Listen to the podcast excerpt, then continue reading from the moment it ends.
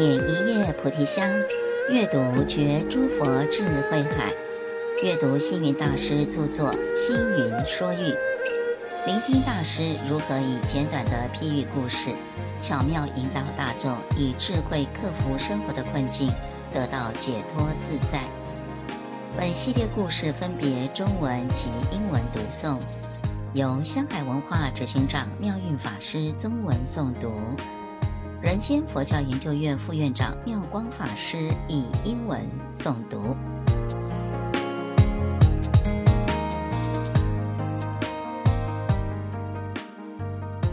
A respectful heart is the Buddha's heart.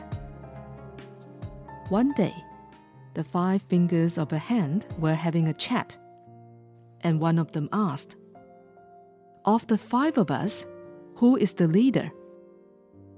The thumb was the first to answer. Of course, I'm the leader.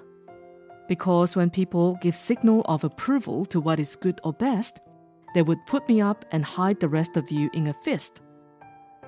That is also why a thumbs up is given to what people approve of. So, of course, I am the leader, said the thumb proudly. The index finger was not convinced.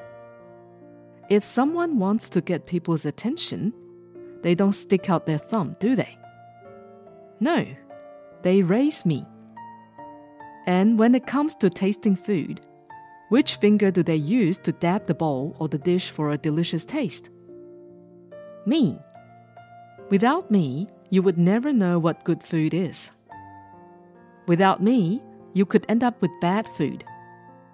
That is why I'm the leader I am vital to your survival. The middle finger laughed and said, Look, I am in the middle. I am the tallest and so the biggest.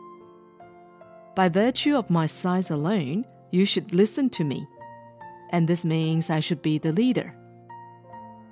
The ring finger smiled gently. You all make good points. But you forget that when people get married, they slipped the wedding ring on me. So I am clearly the most important. I am the one who gets all the diamond rings and jewelry. This means I am the most valuable amongst you all. And that is why I am the leader. How can you others compare? concluded the ring finger. The thumb and the three fingers continued to argue, each thinking they were the greatest and therefore the rightful leader. After a while, they turned to the little finger, who had not said a word throughout the conversation. You've been awfully quiet. Who do you think is the greatest among us, and therefore the leader of the hand? Who do you think should be the boss? The little finger looked at them all in turn and said quietly, Well, I am the smallest finger Few people put rings on me or hold me in the air or use me to taste food. And no one uses me in a gesture of approval. Also, I am the last finger, so I would not dare to compare myself with any of you. Just as the other fingers gloated in satisfaction over the little finger's reply, it continued. However, when people join their palms and bow to the Buddha and the sages, I am the closest. Then the other fingers and the thumb nodded quietly and wasted no more time on this question. In life, we often see people competing to be the leader. Some will point to their status, wealth, or beauty as to why they should be the leader. However, status, power, or position are not the real qualities of leadership or even necessarily the signs of the best leader. What makes a person stand out as a leader is how they treat and deal with others. Do they act with patience and compassion? Do they respect and consider others? If your heart is big enough to embrace all members of your family, you are capable of being the head of the family. If your heart is big enough to accept a city and all its people, then you have the ability to be its mayor. If your heart is big enough to carry all the people of your country, and that you act with consideration and compassion for all the citizens, then you are capable of being the president or the leader. If your heart can accept and encompass the earth or even the entire 3,000 realms, then your heart will be in perfect harmony with the Buddha's heart. Just remember, every noble and respected person started from humble beginnings. A respectful heart is the Buddha's heart. Just as Venerable Master Xing says, having roots in your heart, you can blossom and bear fruit. Having a vow in your heart, you can advance business affairs. Having reason in your heart, you can travel all over the world. Having clarity of view in your mind, you can stand true. Having virtue in your heart, you can tolerate all things. Having the way in your heart, you can embrace everything.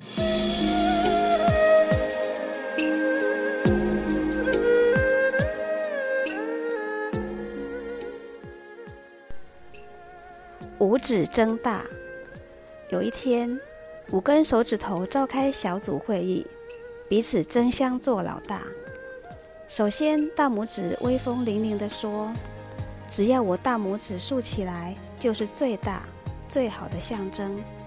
所以我是天生的老大，你们都要听我的。”食指听了就不服气了，反驳道：“所谓民以食为天，人类品尝美味的时候，都是先用我尝味道的。尤其我还是一个指挥哦，只要我的手比向东，人们就往东。”比向西，人们就往西，所以你们才是应该都听我的，我才是最大的。接着中指不可一世的说：“我们五个当中啊，我是站中间，我也最高大，你们都应该听命于我才对。”这时候优雅的无名指接着说：“我虽然叫无名指，但是你们看，一般人过生日啊、做寿啊、结婚的时候。”佩戴的这个金戒指、钻石戒指，都是往我身上套啊！只有我全身珠光宝气，我这个无名指啊，才是真正的有名呢。四根手指各自炫耀了自己的伟大以及重要性之后，唯独小指头默然不语。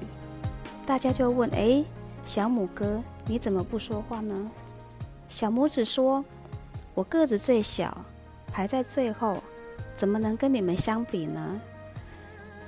正当大家都在赞叹小拇指的谦虚的时候，小拇指接着又说：“不过呢，当我们合掌礼敬师长、圣贤，乃至礼拜佛祖的时候，可是我靠最近哦。”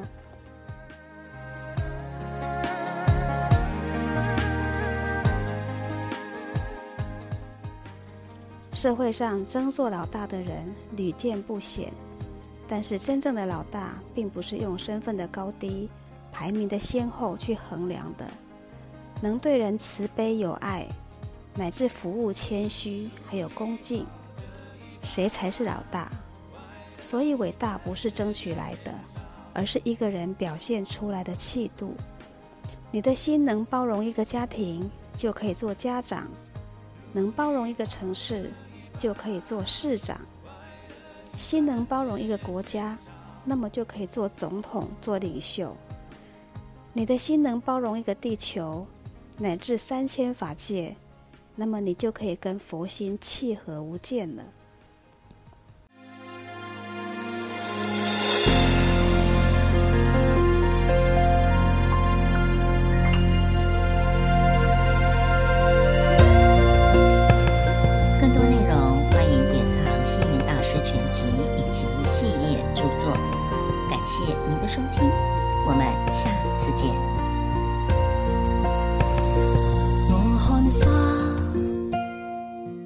自缤纷。我看树，树枝婆娑，却随。